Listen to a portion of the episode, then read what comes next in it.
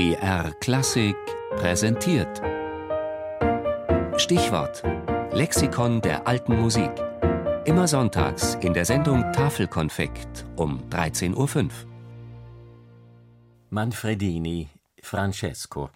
Geboren 1684 in Pistoia, gestorben 1762 ebenda, Geiger und Komponist.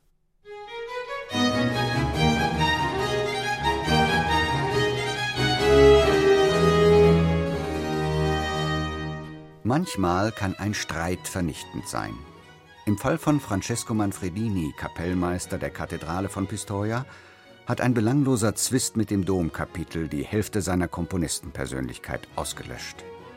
Wütend über ihren aufsässigen Angestellten befahlen die Geistlichen ihm, sein Eigentum aus dem Musikschrank der Kathedrale zu entfernen. Seither sind sämtliche Vokalwerke von Manfredini verschollen. Mindestens neun große Oratorien.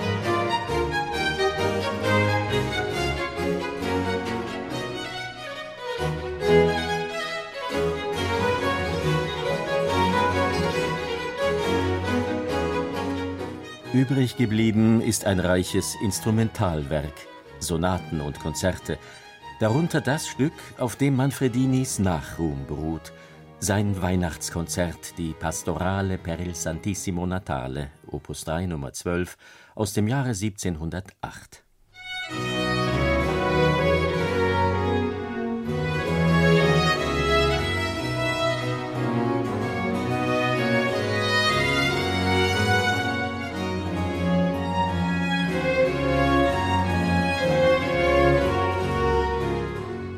Francesco Manfredini ging noch als Jugendlicher von Pistoia nach Bologna, wo er Schüler von Giuseppe Torelli und Giacomo Antonio Perti war. Als Geiger arbeitete er in Bologna, Ferrara und Monaco. 1724 kehrte er in seine Heimatstadt Pistoia zurück, als Kapellmeister der Kathedrale und Musikdirektor, der für den Chor und die Musikschule verantwortlich war. Diese Position bekleidete er bis zu seinem Tod.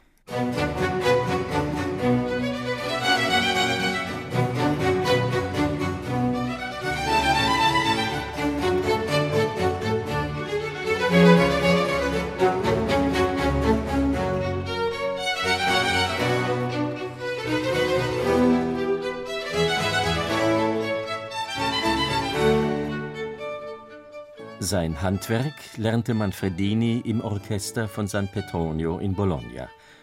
Für dieses Ensemble schrieb sein Lehrer Torelli die frühesten erhaltenen Stücke einer neuen, aufsehenerregenden Gattung, des Solokonzerts. So wuchs Manfredini als junger Geiger mit den aktuellen Entwicklungen seiner Zeit auf, etwa mit Torellis Violinstil, der sich am Ideal der strahlenden Trompete orientierte, oder mit dem kraftvollen Orchesterklang und der Virtuosität der Venezianer Tommaso Albinoni und Antonio Vivaldi.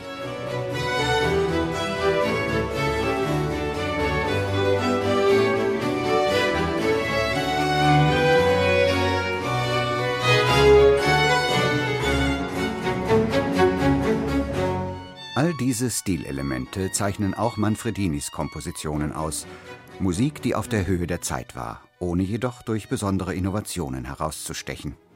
Zumindest lässt sich das von jenem Teil seines Schaffens sagen, der nicht einem kleinlichen Streit zum Opfer gefallen ist.